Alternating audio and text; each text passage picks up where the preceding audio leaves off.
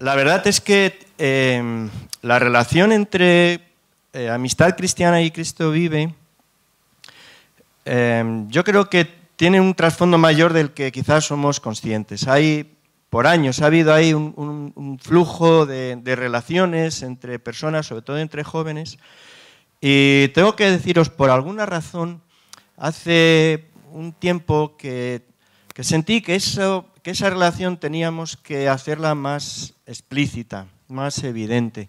Somos iglesias distintas en, diferentes aspectos, pero a la vez tenemos mucho en común. Eh, hay un número importante de jóvenes, somos iglesias referentes en Madrid no por lo maravillosos que seamos, sino que también.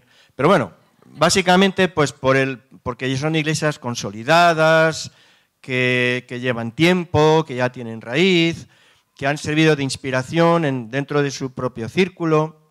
Iglesias con un número de, miembros más o menos similar, iglesias con proyectos de, desarrollo y de crecimiento, iglesias también en esa franja donde, donde ya hay que dar un salto y, y comenzar a hacer las cosas de otra manera y, no sabemos muy bien cómo.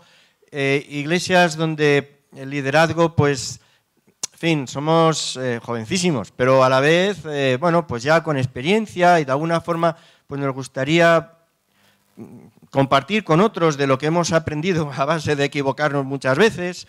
Y, en fin, hay un montón de elementos así en común. Así que aunque solo conocía de vista a, Rebeca, pues, eh, y no suelo ser muy lanzado, pero sentí que debía hacerlo. Y un día la llamé, le dije que me gustaría conversar con ella, conocernos un poquito más, saber de, todo eso. ¿no? Y de ahí salió la oportunidad también, aparte de estrechar relación, pues eh, que nos visitara en la iglesia y, ahora estar aquí. Y, y sigo, sigo pensando que aunque no sé cómo, pero hay una relación ahí que, deberíamos explorar. Así que, bueno, el Señor guiará en, eso. Y precisamente porque estamos en tiempo así de, pues de, cambios, buscando dirección, mirando hacia el futuro y, todo eso, pues eh, hay algo a mí que me ha perseguido estas semanas y estos meses. yo es lo que intento compartir ahí en, la iglesia y cuando predico y entre los hermanos del consejo. Y lo podría resumir con una imagen que lo he hecho allí. O sea, lo que voy a hacer aquí es un remix de varias reflexiones que he hecho en la iglesia. Lo que confío es que, o sea, no sumen en tiempo lo que todas las reflexiones, porque entonces esto no va a servir para mucho. Pero hay una imagen que, no sé, vino a la mente mientras estaba orando y yo creo que refleja mucho de lo que yo creo delante de Dios que como iglesia es vital y creo que puede servir también aquí. La imagen tiene que ver, lamento que no he traído para proyectarlo, pero la imagen tiene que ver con las acequias. Yo, que no utilizo apenas nada del PowerPoint, me cuesta más preparar un PowerPoint que la predicación. Entonces, suelo dejarlo estar. Pero esa vez sí quise buscar un pequeño vídeo donde se vieran las acequias, porque yo creo que más o menos la mitad de los miembros de Cristo Vive no han visto jamás una acequia. De hecho, creo que no saben lo que es, son gente urbanita, así que aquí no lo sé. Pero bueno, os lo explicaré, porque eh, aunque yo vengo de una localidad muy industrial, muy combativa, muy obrera, en, en Valencia, en Puerto Sagunto, pues es una localidad que está rodeada de pueblos agrícolas, así que de huertos de naranjos, lo que, que todavía están, lo que, digamos, la competencia de Sudáfrica nos ha permitido mantener. Pero eh, cuando tú sales a pasear, bueno, pues es fácil de ver aquello, ¿no? Las acequias son, pues esas conducciones abiertas de agua, en fin, que permite regar eh, los huertos. Y entonces, pues nada, suelen ser de cemento, son abiertas, hay una serie de trampillas que se levanta o se cierra para que el agua pase. Y la imagen tenía que ver con esto, ¿no? con una, una buena red de acequias por donde el agua pueda circular y que, permita que alcance, pues eso, todos los huertos, ¿no? De, de, una forma equilibrada, de una manera bien pensada. La red de acequias de Valencia sigue siendo la que hace 700 años hicieron los árabes. La red principal sigue siendo la misma.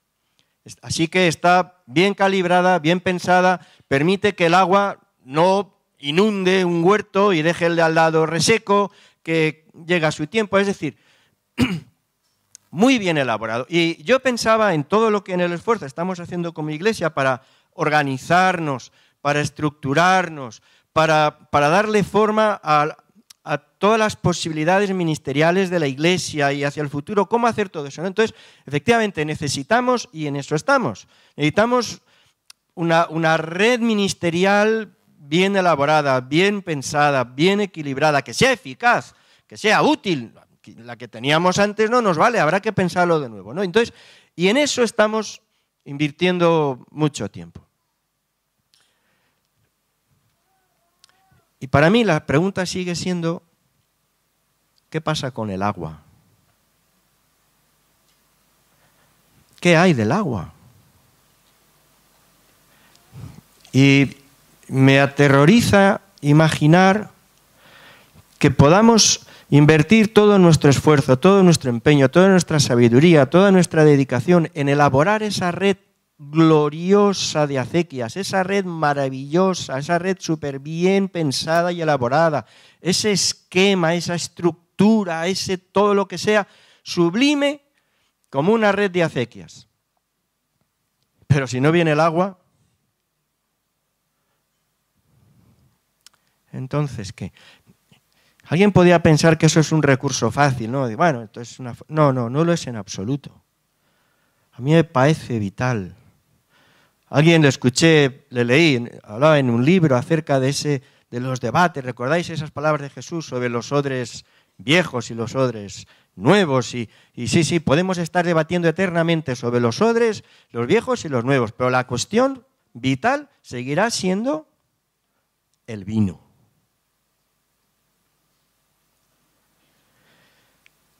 Ya veis, viene aquí un pastor de tradición bautista, hablaros esta mañana del Espíritu Santo. A vosotros, una iglesia pentecostal. Semejante osadía. Pero mirad, las palabras de Zacarías yo creo que siguen siendo no solo retadoras y esperanzadoras, sino a veces humillantes. No con ejército, no con fuerza, sino con mi espíritu, ha dicho el Señor. Eso no es una estrategia de iglesia, eso no es un plan de acción de iglesia, eso no es una estructura de iglesia, pero eso es fundamento para toda estructura, para todo criterio, para todo proyecto y para todo desarrollo. De la misma manera que el agua no es una red de acequias, pero sin ella no hay red de acequias que tenga ningún sentido ni relevancia en términos del reino de Dios. A propósito de esto, quiero leeros quiero recordaros esa visión de Ezequiel acerca del valle de los huesos secos en el libro, en el capítulo 37 del libro. Y, preveniros, porque lo compartí allá en, Cristo Vive y, en fin, porque lo, lo, siento de verdad, ¿no? Yo cada vez que escucho que un predicador va a echar mano de este texto de los huesos secos, yo ya me pongo un casco de protección porque sé lo que viene me van a echar una bronca inmensa. Y francamente, estoy ya muy harto de eso. Ya tengo una edad como para decir, caballero, no me cuente usted historias, ¿vale? No, esto es una exhortación. Perdón, esto no es una exhortación. Esa es la forma piadosa de llamar a, reñir a la gente. Hombre, no venga, la gente no viene a usted para que le riñan.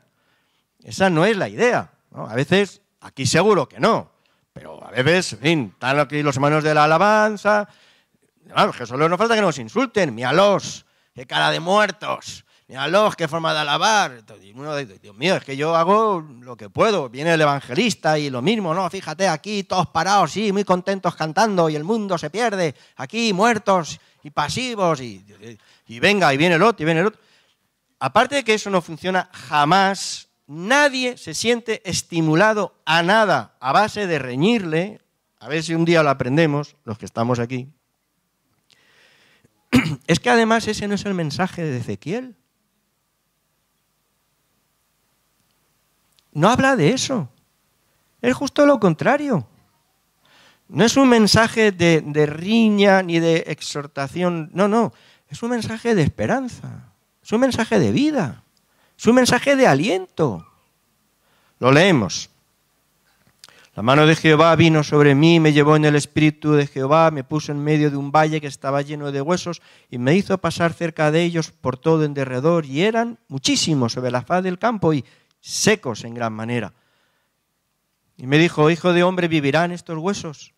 Dije, Señor Jehová, tú lo sabes. Me dijo entonces, profetiza sobre estos huesos y diles, huesos secos, oí palabra de Jehová. Así ha dicho Jehová el Señor a estos huesos, he aquí yo hago entrar espíritu en vosotros y viviréis. Me pondré tendones sobre vosotros, haré subir sobre vosotros carne, os cubriré de piel, pondré en vosotros espíritu y viviréis. Y sabréis que yo soy Jehová. Profeticé pues como me fue mandado, y hubo un ruido mientras yo profetizaba, y aquí un temblor, los huesos se juntaron cada hueso con su hueso, y miré y aquí tendones sobre ellos, y la carne subió, y la piel cubrió por encima de ellos. Pero no había en ellos espíritu. Me dijo, profetiza al Espíritu, profetiza, hijo de hombre, y di al Espíritu, así ha dicho Jehová el Señor, Espíritu, ven de los cuatro vientos, sopla sobre estos muertos y vivirán. Y profeticé, como me había mandado, y entró Espíritu en ellos, y vivieron, y estuvieron sobre sus pies. Un ejército grande en extremo. Y me dijo luego, hijo de hombre, todos estos huesos son la casa de Israel. Ellos dicen, nuestros huesos se secaron, pereció nuestra esperanza, somos del todo destruidos profetiza y diles, así ha dicho Jehová el Señor, he aquí yo abro vuestros sepulcros, pueblo mío, y os haré subir de vuestras sepulturas y os traeré a la tierra de Israel. Y sabréis que yo soy Jehová cuando abra vuestros sepulcros y os saque de vuestras sepulturas y pondré mi espíritu en vosotros y viviréis y os haré reposar sobre vuestra tierra y sabréis que yo Jehová hablé y lo hice, dice el Señor. Conviene recordar la historia. Ezequiel nació en los tiempos del, reinado de Josías eh, en Judá, en un momento en que, ya veis la cosa, eh, haciendo unas obras allí en el templo, se tropezaron con el libro de la ley, lo habían olvidado. Y entonces Josías descubrió aquello y dijo, pues lo estamos haciendo todo al revés, lo estamos haciendo todo mal. Y entonces comenzó toda una serie de reformas religiosas. Arrasó con los templos de los dioses paganos, restauró el culto, puso las normas tal como se encontraban en, el Pentateuco, todos los rituales de sacrificio, la adoración a Dios, etcétera, etcétera, etcétera. Solo que la gente se adaptó a esa nueva forma de hacer las cosas, más correcta, pero no había cambiado de corazón. Y en ese tiempo Jeremías comienza a profetizar y advierte al pueblo de que necesitarán algo más que simplemente cambiar las formas y cambiar las maneras si quieren contar con el apoyo, con la presencia y con la bendición de parte de Dios.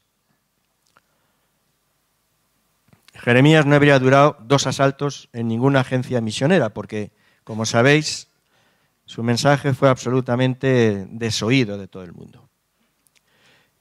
Y llegó un momento en que Nabucodonosor, el imperio de Babilonia, Mm, vence al imperio rival, que era el de Egipto, algo así como el Barça Madrid de esta época, pero en combate. Y una vez que derrotó a Egipto, que era su mayor rival, pues comenzó a, a devorar a los pequeños reinos que había alrededor, entre ellos Judá. Lo hizo vasallo, le cargó de impuestos y se llevó a lo mejorcito de la sociedad de Judá cautiva a Babilonia, entre ellos a Ezequiel. Y cinco años después de estar Ezequiel en, cautividad, Dios le llamó a, predicar. Y, todo su mensaje es un mensaje de, exhortación, este sí, de reprensión, de advertencia, el pueblo no está oyendo. Los que están en Judá siguen exactamente igual. Los que estáis aquí en Babilonia, que pensáis que esto es cosa de dos días y que vais a volver, olvidaos. Mejor orad por la paz de esta ciudad, porque aquí nos vamos a quedar mucho tiempo. Pero no hicieron caso. Y cinco años después, efectivamente, Nabucodonosor ya se hartó, eh, puso sitio a la ciudad de Jerusalén, durante año y medio estuvieron en una situación espantosa y finalmente Jerusalén cayó, la ciudad fue destruida, el muro derribado, el templo saqueado y al rey le obligaron a ver la ejecución de sus hijos, después le sacaron los ojos y luego se lo llevaron cautivo también y con él a prácticamente todo el pueblo. Cuando el pueblo en cautividad llega a Babilonia, cuando lo ha perdido todo, cuando se sienten desamparados de Dios, cuando comienzan a darse cuenta de la realidad de su, de su miseria, de su pecado, de su condición, es cuando se ven a sí mismos como un pueblo sin esperanza, como un pueblo que lo ha perdido todo, con un pueblo que está desolado por completo, abandonado incluso de su Dios. Bueno, pues en ese momento es cuando el mensaje de Ezequiel cambia. Ya les ha advertido antes, no han hecho caso, se ha producido la hecatombe. Bueno, pues en ese instante el mensaje de Ezequiel es completamente distinto y leemos, junto con otros capítulos, este capítulo que acabamos de leer. Este es el sentido de la visión del valle de los huesos secos. Vosotros, que creéis que lo habéis perdido todo, vosotros que pensáis que, estáis muertos sin remisión, vosotros que lo consideráis todo por, por abandonado, sin esperanza ninguna, que sepáis que Dios os va a levantar, que sepáis que Dios os va a restaurar, que sepáis que Dios va a volveros a la tierra, que sepáis que hay esperanza para vosotros. Así que cuando alguien venga a predicaros con este mensaje en la mano para zumbaros, decirle que haga el favor de volverse a leer el texto, que no se ha enterado todavía de lo que el texto significa. ¿Vale? Porque no es de acusación, sino de aliento y de esperanza. ¿Basado en qué? en la acción del Espíritu. Sabéis que el idioma hebreo es un idioma muy, muy justito en, recursos, es un, idioma que tiene un poco, yo no tengo ni idea de hebreo, pero, eh, eso dicen los que saben, ¿no? No, no, hay, no es un idioma que tenga muchos recursos, muchas palabras, en principio ni siquiera tenía vocales. Así que eh, supongo que lo sabéis, los famosos debates estos, estos como otros tantísimos, estériles y aburridos sobre que si Yahvé o Jehová, eso no es ningún debate, eso, las consonantes son las mismas. Y entonces, según tú las rellenes a criterio, pues te saldrá Jehová o te saldrá Yahvé. Ya está, ya veis qué problemas. Pero bueno, como tiene pocos recursos, pues entonces hay una palabra, la famosa palabra ruá, que en este mismo pasaje se traduce de diferentes maneras. Hay un momento, tenía por aquí anotado la palabra básica de, aliento, ¿no? En el versículo primero se traduce como el Espíritu de Dios, el Espíritu de Jehová. Aliento en el sentido literal de respirar aparece en el versículo 5, en el 6, en el 8 y en el 10. Como viento aparece en el versículo 9 y el Espíritu del Dios vivo. Y dice Ezequiel que él profetizó como Dios le dijo y el Espíritu se hizo presente. Versículo 10. Profeticé como había mandado y entró Espíritu en ellos. Punto. Tampoco hizo falta mucho sortilegio, ni espectáculo, ni mucho show, ni, mucha, mucho teatro, ni, ni conjuros, ni encantamientos, ni rollo. Lo dijo y Dios lo hizo. ¿Qué tiene que ver eso con nosotros? Y con las acequias y con el agua y todo eso. La primera, la, primera referencia exacta a, esta visión, a este modo en que el Espíritu, en que sopla y, el Espíritu entra y, trae vida, de eso se trata, porque hasta entonces, fijaos, el, el, prodigio es tremendo, porque los huesos que estaban resecos del tiempo que llevaban allí, pues se, ponen de pie y, aparecen los tendones y los músculos y la carne y la piel, ya es grandioso. Pero bueno, parecían muñecos de falla, porque no tenían vida. Entonces sopla y el Espíritu les da vida. Al final del Evangelio de Juan encontramos la, digamos, la reproducción de esta misma imagen. Justo después de la resurrección, Jesús se aparece a sus discípulos, sopló y les dio el Espíritu. Y esa realidad se hace poderosa, pública, gloriosa el día de Pentecostés. También estoy mayor para discutir sobre la primera experiencia, la segunda experiencia, tres cuartos y mitad de experiencia, eh, todo, ¿vale? Como queráis. La realidad del Espíritu actuando en la vida de las personas y trayendo vida, en lo personal y en lo comunitario. Intentaremos hacer las cosas bien. Intentaremos buscar las estructuras que sean más eficaces. Intentaremos desarrollar los proyectos de iglesia que sean más propios para este tiempo y para estas circunstancias.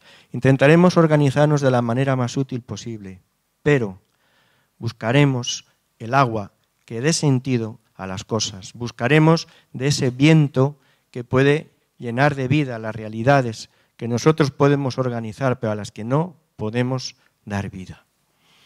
Es el espíritu, ya lo sabéis, pero precisamente en este tiempo donde los recursos humanos ya son tantos, donde tenemos gente tan preparada, donde tenemos gente tan instruida, donde tenemos experiencia acumulada, donde sabemos ya mucho de, hacer mucho las cosas, justo, pues justo ahora, justo ahora, conviene no olvidar, es lo único que pretendo esta mañana, no desdecir ninguna de las otras dimensiones de la vida de la iglesia, pero pero que en todo ese, en todo ese mover nuestro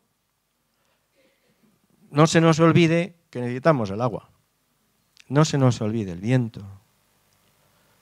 El Espíritu de Dios. Los capítulos 14, 15 y 16 del Evangelio de Juan son, digamos, lo más parecido a, una exposición sistemática de parte de Jesús acerca de la obra y del ministerio del Espíritu Santo. Dice que es el Espíritu Santo el que nos enseña todas las cosas. El Espíritu Santo nos informa. Nos informa de una manera única. A ver, todos nos hemos leído cuatro libros, todos nos hemos ido a algunos cursos de discipulado, todos, en fin, nosotros ya sabemos las cosas. Pero hay muchas maneras de saber la misma cosa. Y mencionaba en la, iglesia, ¿no? Esta experiencia, yo creo que la hemos vivido todos. Tú vas al Museo del Prado, por ejemplo, y, vas recorriendo los cuadros. Y, hombre, salvo que seas invidente, pues mm, tú dices, pues qué, bonito es esto. Y, qué bien hecho está. Y cuánto trabajo requiere. Y hay que ver lo que le habrá costado. Y todo eso. Pero si, si haces ese mismo recorrido de la mano de un experto en arte no tiene comparación. De hecho, usamos esa expresión, decimos que nos ha abierto los ojos. Y es el mismo cuadro. Y lo hemos visto varias veces. Pero solo cuando el experto nos, nos, guía y nos muestra y nos explica y nos enseña, es cuando, cuando realmente vemos. Porque hay muchas maneras de ver como hay muchas maneras de conocer. El Espíritu Santo nos informa y nos da, Él os enseñará todas las cosas, dice Jesús, pero lo hace de una manera peculiar, de una forma única, única. Y nosotros podemos y debemos, ¿no? Enseñar y leer y estudiar y considerar y reflexionar y todo lo que queráis, pero hay una manera de saber que solo la enseña el Espíritu de Dios. Él nos informa. Y Él nos conforma. Porque nos va dando la forma de Cristo. Hasta que Cristo sea formado en vosotros, dice Pablo a los Gálatas. Esa es la obra del Espíritu. Eso no lo, hace la voluntad humana. A veces, no quisiera enrollarme más de la cuenta, pero durante años eh, yo enseñaba la asignatura de ética cristiana en, seminario, ¿no? Y, me gustaba la cara de espanto que ponían los estudiantes. Siempre me ha gustado un poquito provocar, con los años ya me he ido cansando también de eso, pero bueno, pero porque, ¿sabéis, ¿sabéis una cosa? Eso de ética cristiana, que era el nombre de la asignatura, no existe una ética cristiana. ese concepto, eso no existe. Si nos ponemos finos, eso es una contradicción, ¿vale? Porque por definición, la ética todo en serio, ¿vale? Como que me lo he estudiado yo. O sea, no penséis que es que vengo a eso. Tampoco voy a presumir de títulos como ha, hecho Rebeca, pero vamos, los tengo, ¿vale? Y además por la Complutense, no de estos de correspondencia que rifan por ahí. Pero la ética se define como la forja del carácter. Uno tiene un temperamento natural, que bueno, es el que tiene, pero luego elige ciertos valores y se empeña en ajustar su comportamiento a esos valores. ¿Entendéis? Lo hace Él. a golpe de músculo de la voluntad. Pero la experiencia cristiana es todo lo contrario. La experiencia cristiana comienza con la declaración del yo no puedo. Así empieza. Para fiarlo todo en la gracia de Dios y en el poder del Espíritu. Ya me contáis que tiene que ver eso con la ética. En ese sentido, ¿vale? En ese sentido. Así que no, no solo que el Espíritu nos informa, sino que es Él quien nos conforma. Nos conforma a la imagen de Jesús, ¿no? Eh, vamos siendo conformados de gloria en gloria, conforme a la imagen, segunda de Corintios. Lo hace Él, ¿no? Fin, el fruto del Espíritu, toda esa realidad. Es decir, hay un elemento sobrenatural, es una palabra que a veces confundimos con, espectacular. Entendemos que lo sobrenatural es espectacular. Bueno, pues será a veces espectacular, pero desde luego es profundamente real.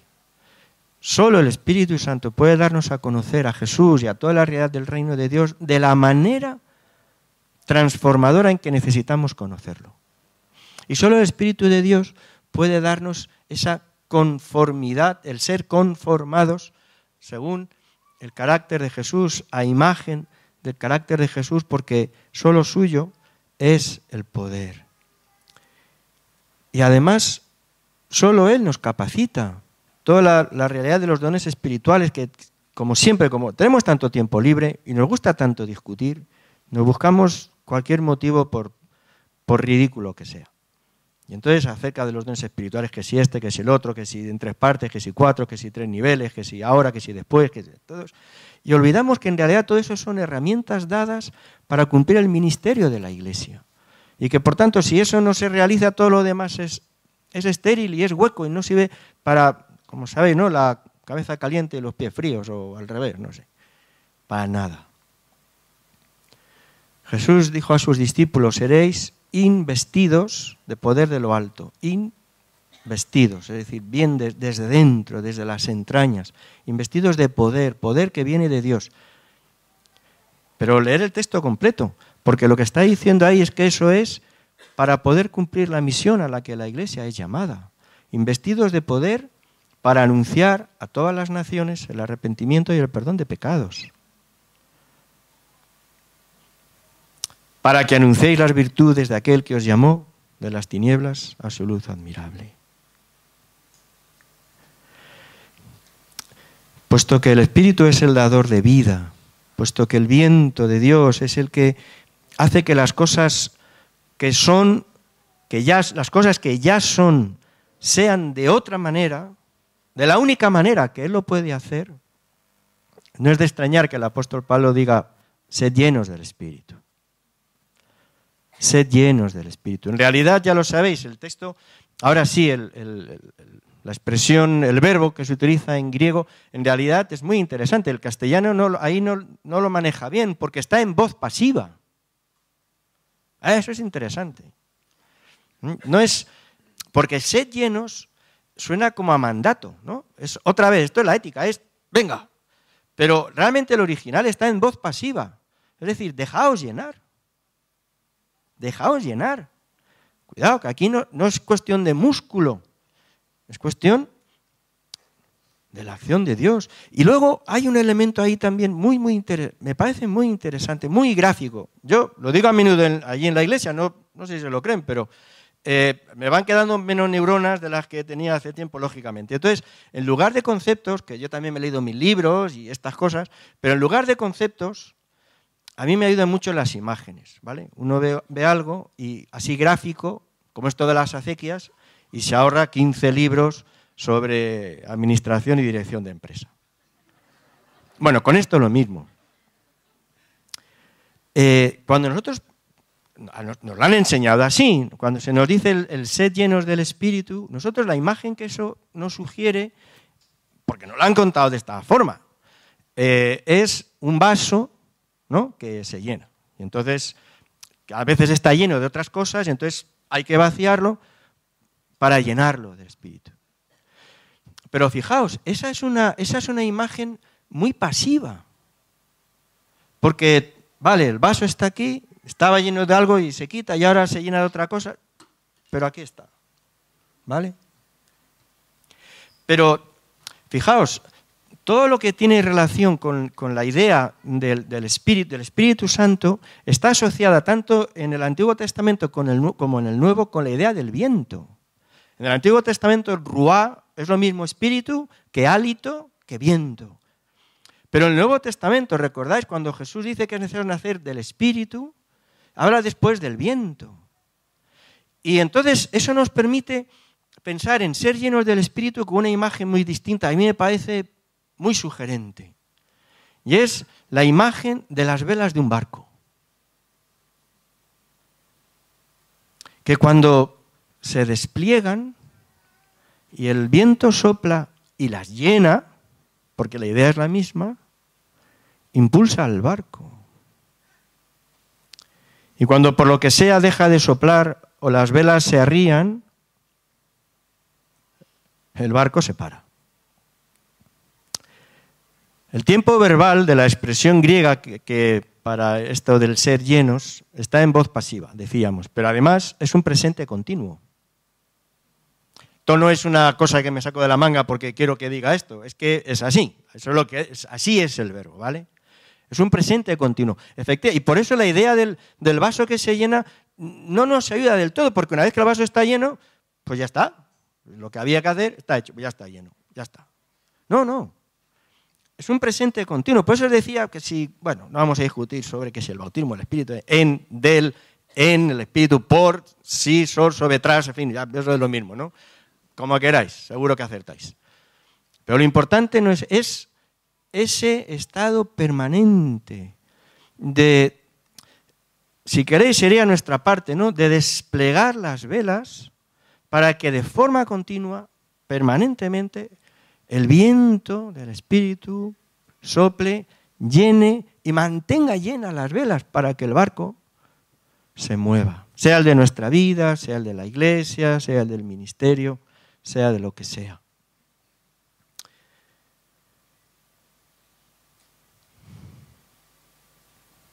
Para alguien que yo ya sé que suena a modestia, peor todavía, porque eh, no lo soy en absoluto, ¿no? Pero bueno. Eh, pero para alguien que ha leído, ha procurado leer y ha procurado estudiar, el capítulo 2 de la primera epístola a los Corintios es demoledor.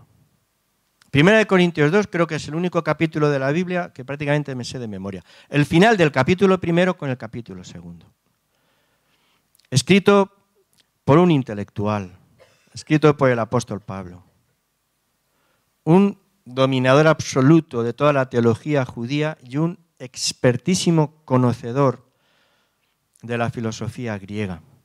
Formado en Tarso, era algo así como la Salamanca de la época. Y es un capítulo en el que una y otra vez dice que, que hay el reino de Dios tiene que ver con la sabiduría, pero, pero no es la sabiduría humana, es otra sabiduría. La sabiduría en misterio, que no nosotros entendemos misterio entendemos una cosa extraña, oculta, que solamente cuatro listos alcanzan a conocer. Esa no es la idea. Misterio, lo que, lo que significa la palabra misterio en el sentido original del, del griego es, misterio es una realidad mayor que nosotros, tan grande que nosotros no la podemos manejar. No que no podamos entender algo, pero que nos desborda. En ese sentido, la vida es un misterio. ¿Entendéis? Y todo el mundo sabe lo que es la vida y cómo se genera y todo. Sí, sí, pero a la vez la vida es un misterio. es que es algo que es infinitamente mayor que nosotros. Y lo que Pablo dice es que hay una sabiduría, una sabiduría en misterio, porque es tan enorme que, ni siquiera se puede imaginar, pero que sin embargo Dios la, la revela y la da a conocer a los suyos. Esa es la obra del Espíritu. Y en ese capítulo deja caer una, expresión tremenda cuando dice que es, el versículo 13, cuando dice que es necesario acomodar lo espiritual a lo espiritual. Para según qué maneras de, ejercitar el ministerio en la iglesia, no hace falta un pastor, hace falta un experto en management o en administración y dirección de empresas. Si eso lo queremos, tomemos ese camino. Yo creo que nos equivocaremos. Es verdad, yo pertenezco todavía, bueno, todavía no, ya por lo que me queda, a, la galaxia de lo analógico, ¿vale? Yo a lo digital, ya lo justito, lo justito. He hecho un ejercicio maravilloso, meter una tablet aquí, que estoy seguro que igual se me apaga a mitad de, de la... y no sé cómo hacer para arreglarlo. Pero yo creo, y sé, sé que puede sonar a como a demagogia barata, a espiritualismo infantil, todo lo que queráis. Pero yo lo que vengo a deciros esta mañana es que sigamos trabajando con las acequias, sigamos pensando bien las cosas que hacemos, pero no descuidemos el agua. Sigamos estableciendo planes de navegación los que queramos, pero no nos olvidemos del viento, porque es necesario acomodar lo espiritual a lo espiritual. San Juan de la Cruz hablaba de las, dulces unciones del Espíritu. Es decir, de ese trato que viene de Dios por la persona del Espíritu Santo y que, y que es la única que aporta vida en todo lo que nosotros podamos imaginar. Y no, lo decía la semana pasada en la iglesia y, y lo quiero decir aquí también. Y eso no tiene que ver solo, como en el caso de la, la, visión de Ezequiel, no tiene que ver solo con lo de resucitar muertos, ¿vale? En un sentido literal, Dios lo puede hacer y allá apenas. Pero a mí me preocupa, y, y este espíritu que sopla así poderosamente, ¿no podría resucitar también matrimonios?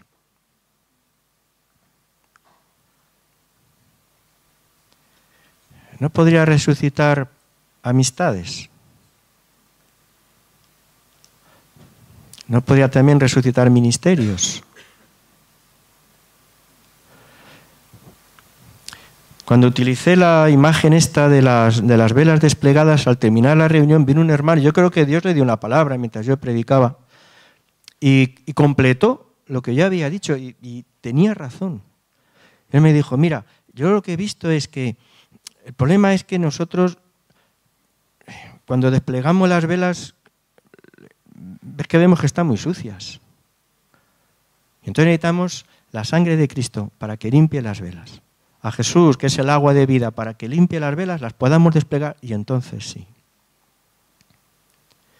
Quizás esta sea la parte, y de nuevo sé que se presta a demagogia fácil, pero quizás esta sea la parte que sí podemos hacer junto con otras, ¿no? Y es el, el, reconocimiento de las cosas que deben ser tratadas en nuestra vida. Cada vez que yo he sentido que me estaba acercando al Espíritu Santo, que el Espíritu Santo se acercaba a mí de una forma un poquito más profunda, cada vez que he pasado por esa experiencia, lo primero que, de lo primero que he sido consciente es de mi pecado. En un sentido frustrante. Porque uno dice, pues ahora es cuando ya verás, voy a resucitar muertos por la calle. Y no. Lo primero que se me ha hecho evidente es mi pecado. Bueno, es el ministerio también del Espíritu, ¿no? Que convence de pecado, ¿no? Pues necesitamos también esta capacidad de, de, de ver y de saber, porque nos engañamos mucho a nosotros mismos, ¿no? Tenemos una capacidad, desde luego yo, Dice el salmista, ¿no? ¿Quién conocerá sus propios errores? No porque sea un hipócrita, es que de verdad a veces no se ven. Esos mecanismos de autojustificación son prácticamente infinitos, ¿no? He escuchado una, un hombre decirme, ¿no? De lo, lo infinitamente agradecido que estaba Dios por la mujer que Dios le había dado. Cómo Dios le había bendecido con aquella mujer y cuántas gracias daba a Dios por aquella mujer. Se olvidaba del detalle que estaba casado con otra. ¿Vale? Eso antiguamente se llamaba adulterio. Pero este, cristiano, lo decía así, convencido, de, bueno, yo creo que estás usando el nombre de Dios en vano, ¿sabes? Tengo la impresión. Pero ninguno de nosotros estamos exentos de eso, ¿eh? Vamos, del adulterio confío que sí, pero quiero decir de cualquier otra cosa. De la ceguera. Así que supongo que como vosotros también, ¿no? Pues, o como yo, vosotros también. Eh, pensaba, no sé, me venía esa, esa frase, ¿no? De, eh, tenemos, yo, sí, yo creo que tenemos nostalgia de milagros. Nostalgia de milagros. Es decir, de esas cosas que solo el Espíritu de Dios puede hacer.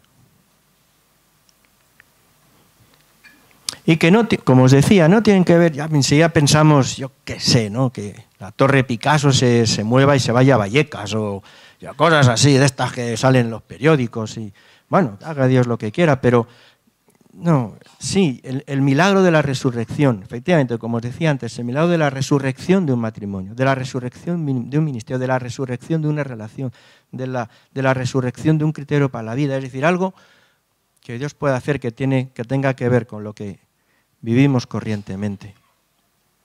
Dios lo puede hacer, sí. La persona del Espíritu de Dios lo puede hacer, claro. Depende de nuestra sabiduría, nuestra fuerza, nuestra inteligencia. No, no tiene que ver con eso. Si acaso, eso sí, que las velas que despleguemos para que el viento sople sean velas limpias. Quizás podemos comenzar por ahí. Quizás no sea tu caso. Bueno, no de una forma especial,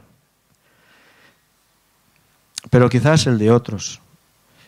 Y, en cualquier caso, mientras vamos haciendo lo que debemos hacer, atendiendo las cosas que debemos atender y, poniendo el, corazón en las cosas que está en nuestras manos hacer, nos convendría también disponer nuestras vidas de forma que el Espíritu, la persona del Espíritu de Dios pueda soplar y con el primer soplo se lleve toda la basura, toda la contaminación ambiental del alma y la eche fuera y, todo ese mal olor a contaminación y suciedad cambie por un olor, ese aroma fresco. ¿Recordáis esa imagen del Espíritu como lluvias tempranas y tardías?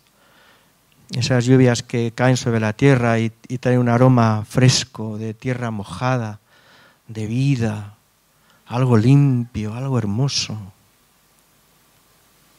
Se lleva la porquería de nuestros corazones, la miseria de nuestras relaciones y crea una atmósfera que da gusto respirar. Y luego sigue soplando y sigue impulsando nuestras vidas y sigue impulsando la vida de la iglesia.